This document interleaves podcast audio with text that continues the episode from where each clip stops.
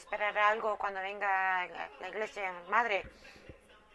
Espero que estén esperando algo, estén esperando mucho amor, la gracia de Jesús, el trabajo del Espíritu Santo en su vida. Espero que estén esperando algo, porque si, están esperando algo, definitivamente van a recibir algo. Que sus corazones estén abiertos para ser merecedores desde este momento.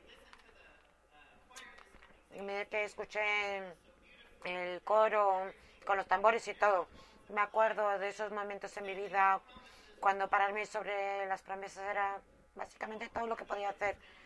Tenía que quedarme parado sobre esas, promesas porque la vida era dura, difícil. La promesa de la presencia de Dios tenía que acordarme de la vida abundante y acordarme de las promesas de reconciliación y reunión.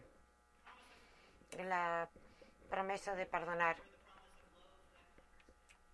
La promesa de que el amor conquista la muerte. Hay momentos en la vida es que esas promesas fueron las que me dejaron sobre llevar eso. ¿Han estado alguna vez en ese momento en que han tenido que pararse sobre las promesas? Y pararse sobre las promesas puede ser algo muy bueno, sobre todo cuando te mantiene, aunque sea parado. Y a veces en nuestra vida eso puede ser el reto. Cuando hablamos esta mañana de la confirmación, eh, hablamos de los sacramentos en diferentes iglesias y uno es la confirmación. La confirmación es cuando nos paramos sobre las promesas, cuando decimos quiénes somos, que, en qué creemos y honra el hecho de que la confirmación es un viaje de toda la vida, no es un momento solo en la vida. La confirmación no es la certidumbre. La certidumbre puede llevar a cosas negativas como juzgar o echar la culpa. La confirmación que cualquier doctrina, dogma o cualquier cosa que dice Jesús, Dios, el Espíritu Santo, la confirmación es fiarse. Es fiarse de que en cuáles sean que las dogmas que yo crea o que crea otro o lo que yo sepa que es de verdad en mi corazón me fío de que Dios va a estar conmigo a lo largo de todo. Me fío aunque no parezca debo fiarme me fío cuando alguien que quiero me dado una puñalada. Me fío cuando tengo hambre y no sé dónde va a venir la próxima comida. Cuando me fío, cuando debo, siento que debo comunicarme, ver cuántos días me faltan, pararme sobre las promesas. Las promesas no están ahí nada más para celebrar con alegría en buenos momentos. Las promesas son las que nos sobrellevan cuando las necesitamos. Porque soy a lo mejor como ustedes, que la confianza es difícil cuando la vida se pone difícil. No, joder, a veces has jugado los escondites con Dios. Jesús, la vida está difícil. Dios, ¿estás ahí? Por favor, contéstame. Y si estás así y no estás solo, porque mucha gente está así. Cuando algo te arrebata y cuestionas y tienes dudas. En esos momentos yo siento que estoy jugando al escondite con Jesús, porque si estás ahí, avísame. Y Jesús contesta cada una de las veces. Hay bastantes historias de esto en el, Evangelio. En el libro de juicios hay uno que se, un juez que se llama Didion. Y Dios quiere poder a Dios de que haga trabajo. Y dice que necesito una prueba. Gideon le dice a Dios, si dejo aquí esta lana por la mañana, está húmedo y el resto de la tierra está seco, sabré que estarás aquí. Es un reto.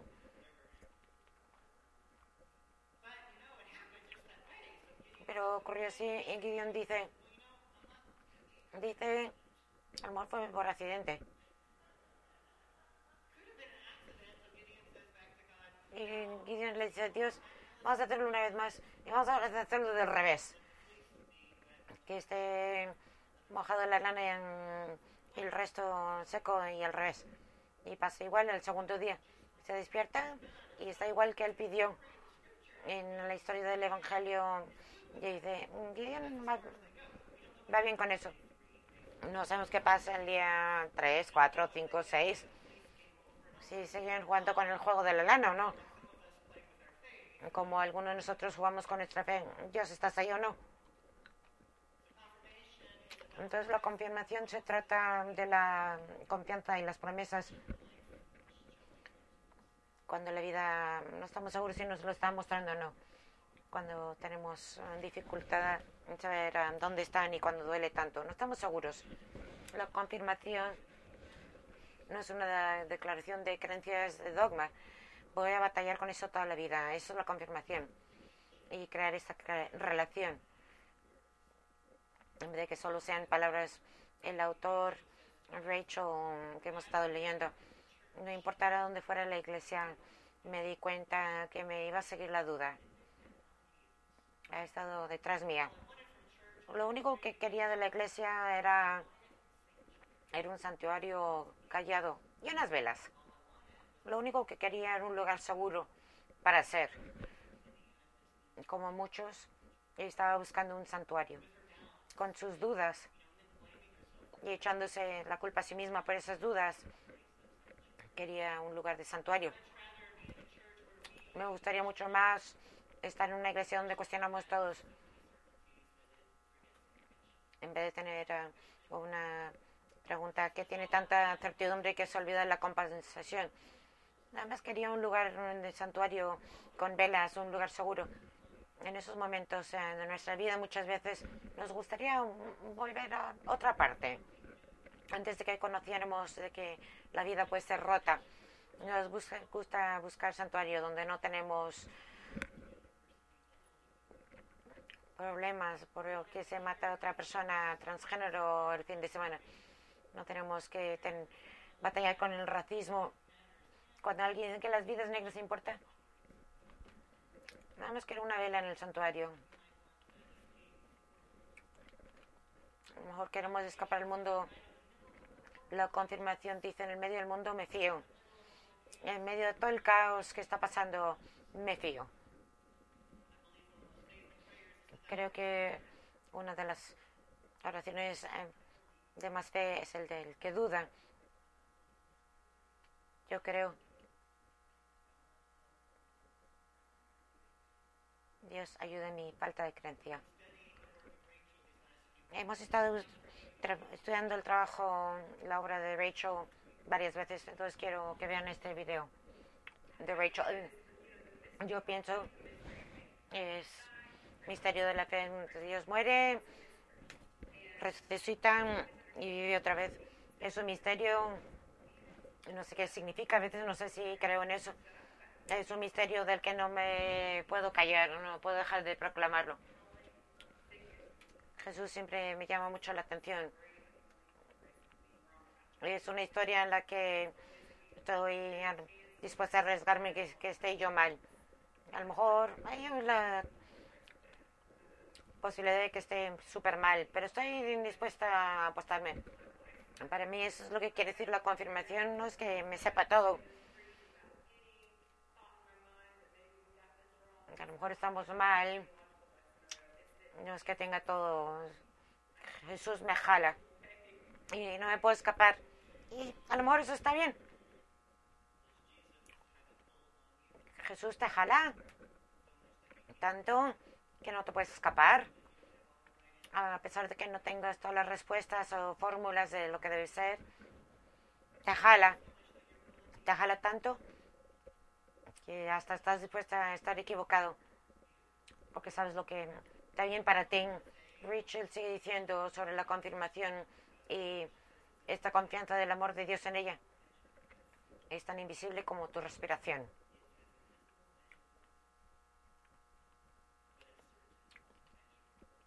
Pero tan cierto o seguro como tu piel. Entonces ella dice, presta atención, no te olvides quién eres. En medio de esta historia de fiarte de Dios, no te olvides quién eres, querido de Dios. No te olvides quién eres en medio de estas promesas y cosas duras de la vida. A veces es difícil creerlo. Quiero compartir con eso esta cosa que hacemos Walter y yo semanalmente. A lo mejor él se molesta, pero no. Nos ponemos delante de la tele sin Michael porque no es de acuerdo a la edad. Vemos el programa de los, los muertos que caminan. Lo hemos estado viendo todos los años. Está horrible, ¿no? Pero nos encanta. Estamos viendo el programa y lo que me gusta es que hace la pregunta fundamental, que es, ¿cuándo dejas de ser humano? Vez tras vez, ¿cuándo dejas de ser humano? Hay esas cosas uh, zombies, ¿no? Que no son humanos, pero la pregunta no es para ti, es para los demás. Para los que todavía tienen vida en su respiración. Cuando dejas de ser humano por opciones que tienes que hacer, compasión perdida, violencia que ocurre, ¿cuándo dejas de ser humano? Es una pregunta importante para todos, como personas de fe lo podemos decir de esta manera.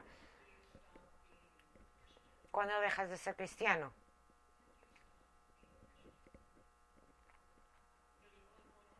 Porque hay mucho pasando en, nuestro mundo el día de hoy que, que nos aceptamos cuando ya no, ya no me importa mi vecino, cuando ya no pienso en los marginados, ya no doy mi tiempo y mis recursos, cuando no me molesto, cuando mm, dejo de ser cristiano.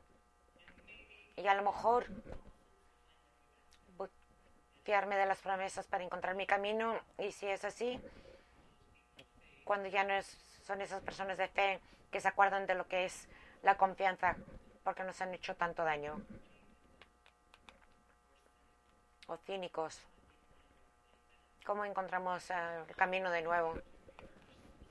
A veces tenemos que practicar la historia, ensayarla, los tiempos, los momentos, tanto de esperación y esperanza cuando rezas. Yo creo. Dios ayuda a mi falta de creencia, porque yo creo. Me paro sobre esa promesa. Nuestro fundador, Joy Perry, que empezó nuestra dominación en 1968, él pensaba que el mundo tenía razón, que le decían no debes vivir, que él no contaba que no debía tener respiración dentro de sí, que él ni siquiera era humano. Y se lo tomó a pecho y intentó, hizo lo que todo el mundo quería que hiciera, intentó matarse. No funcionó. Hizo lo que pensaba que tenía que hacer, eh, hizo lo que debería hacer, que no era humano, debía estar muerto. Y en medio de todo eso amaneció el otro día. Abrieron sus ojos dijo, Dios no debe estar, no debe haber acabado conmigo todavía. Hasta cuando te rindes en ese momento y tiempo y se de la vuelta, no estaríamos en este santuario hoy si Él no se hubiese despertado ese día, si no hubiese dicho, bueno, Dios, voy a pararme sobre las promesas. Lo que sea mi falta de creencia, ayúdame Dios con eso. Creo en lo que tienes para mí Estamos aquí por esto. Esta tarde, después del servicio, tenemos un taller sobre la prevención del suicidio.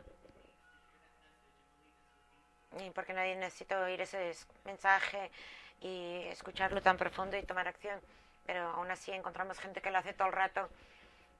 Son para familias, amigos que han intentado o han tenido éxito al matarse y para los sobrevivientes y para los que están en ese momento.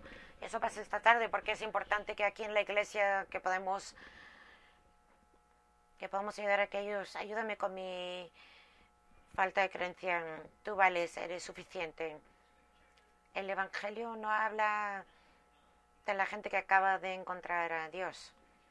El Evangelio habla de la gente que caminó con Dios.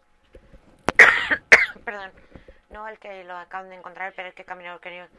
Esta fe, dice Rachel, con seguir caminando un pie delante del otro y quién sabe que está por venir y nunca exactamente llegas. De eso se trata esta fe. Siempre en el proceso siempre parado sobre las promesas y siempre preguntándonos qué viene ahora. Tenemos un pequeño cosa en Judas que solo es un capítulo, por eso nada más se pone el verso. Quiero repasarlo con ustedes, así es como nos paramos en las promesas. El primero es, en palabra es nada más sé, sé, de ser, respira, está presente, estar presente en tu propio cuerpo, sé. Empieza por solo ser. Y luego dice, ¿cómo podemos ser en este mundo? Sean de ayuda de ayuda a ti y para los que están a tu alrededor, para respirar y ser de ayuda. Y luego empezamos con la pregunta, ¿quién es mi vecino? La próxima parte dice, sé de ayuda a todos, aún los que, con los que estoy de desacuerdo, los que me dicen que no importo y que lo que dijeron el reverendo Troy, que debería acabar con su vida porque no es humano. Sé de ayuda a todos hay una lección, respira, sé y luego ayuda y no discrimines con a quien ayudas, sino ayuda a todos. Y luego acaba con todos los que tienen duda. Puede ser de ayuda a aquellos que tienen duda, puedes ayudarles con la oración. Creo, Dios, ayúdame con mi falta de creencia. Espero que sí. Yo intento. Rachel lo dice de esta manera cuando dice que es una, une una iglesia con la confirmación y habla de su amigo Ed, cuando te pones como miembro de una iglesia, nada más escoges qué problema es tu favorito. Hola, problema. Tú eres mi favorito. Cuando eres miembro de una iglesia. La confirmación en mi iglesia anterior, la metodista, pasa cuando eres jovencito. Los mayores de la preparatoria enseñaban los más ah, chiquitos de la preparatoria. Me fiaban en aquellos que eran mayores para ayudar a estos jóvenes con lo que necesitaban saber y lo que lo más importante era que supieran que eran amados. Eh, había muchos juegos involucrados y al mismo tiempo hacían preguntas sobre Jesús, sobre su fe. Contestamos de la mejor manera posible. A veces decíamos vamos a contestarle a otro y a lo mejor no vamos a estar de acuerdo con él. Y fue parte de mi clase de confirmación. Lo que me acuerdo claramente es tener, tener comunión con esta gente joven. Me acuerdo de la responsabilidad de enseñar la clase de los más jóvenes y que teníamos nachos, doritos y Coca-Cola. Porque ese era su pan diario. Nachos, doritos y Coca-Cola. Lo que me acuerdo era la conexión, el sentimiento, la presencia de Dios. Sin importar si, eran, si creían que eran suficientes o no, porque a esa edad batallas con que si eres suficiente o no. Piensa que sea un bar mitzvah cuando de repente tú eres responsable. Sí que te decía que tenías que estar 100% seguro de todo o te dejaba fiarte de Dios de una manera más profunda. Un amigo durante la crisis del VIH y su pareja Fran estaban bateando. Estaba en un momento difícil, ya no podía pararse en las promesas mucho, que estaban un poco resbalosas. Me dijo un momento otro y no sé qué hacer con Jesús y todo esto. Me siento como que es demasiado. Y me senté con él y escuché y él habló solo. Yo no dije nada. Él sí, habló él solo hasta donde tenía que llegar y al final dijo, eh, Dios, eh, Jesús me jala, así como dijo Rachel, y no me puedo, no lo puedo soltar. Y cuando acabó y se pudo parar sobre esas promesas de nuevo, y por el resto de su vida ya, se nos fue. Nunca lo vi con los mismos problemas de otra gente que se estaba muriéndose de VIH cuando la gente le echaba la culpa por su enfermedad. Tú te pasó esto porque tú no crees lo suficiente, porque si creías así estarías sanado. Él sabía que él era suficiente con lo que le decía el mundo al zorrador que debería ser diferente. Él sabía que la promesa era de verdad, porque Jesús lo jalaba de tal forma que... Otra historia de Rachel habla de un padre hablando con su hija y estaba muy nerviosa sobre la confirmación. Tenía que levantarse ahí delante de toda la iglesia y decir las cosas que te decían los adultos. él estaba nervioso que no iba a creerlo, que no le iba a salir bien. Y su papá era un pastor, por cierto. Y lo que le dijo este pastor eh, a su hija en ese momento fue, lo que prometes cuando es confirmado es que no vas a creer en esto para siempre. Lo que prometes cuando es confirmado es que esta es la historia con la que vas a batallar para siempre. Esta es la historia con la que vas a batallar para siempre. Jesús va a tener una presencia en tu vida, te va a jalar en este momento. Cuando sabes lo que nos pide el Evangelio, es lo que Jesús le pide a Pedro Pedro habla de todas estas otras personas y lo que ellos creen sobre Jesús. Y Jesús le dice, ¿y tú qué? ¿A quién le dices yo soy? Eso es lo que es la confirmación. Tú reclamando tu identidad y diciendo, Jesús, tú me jalas y tú eres... Eh, esto es lo que yo digo que tú eres y estoy dispuesto a estar mal. A lo mejor no lo tengo todo bien, pero estoy dispuesto a estar bien, eh, equivocarme y fiarme que tú me vas a jalar. Pedro dice, tú eres el Mesías, y yo lo digo también. Y Pedro y yo pensamos diferente, pero está bien. A lo mejor tú y yo significamos cosas diferentes y está bien, tenemos que fiarnos que el amor de Dios eh, es más grande que nuestras dogmas y doctrinas. Que Dios nos va a llevar yo estoy dispuesto a que me encuentren que estoy equivocado y que nada más viví con fe, porque yo creo, ¿ven? Ese es el problema que yo escogí. Cuando veo a Jesús, veo amor, conozco el amor. Y hasta cuando juego al escondite de vez en cuando, cuando creo que no puedo ver a Dios, cuando pienso que no siento a Dios nada más diga esa oración, oh Dios, creo, creo. Y luego me quedo parado sobre esas promesas. Amén.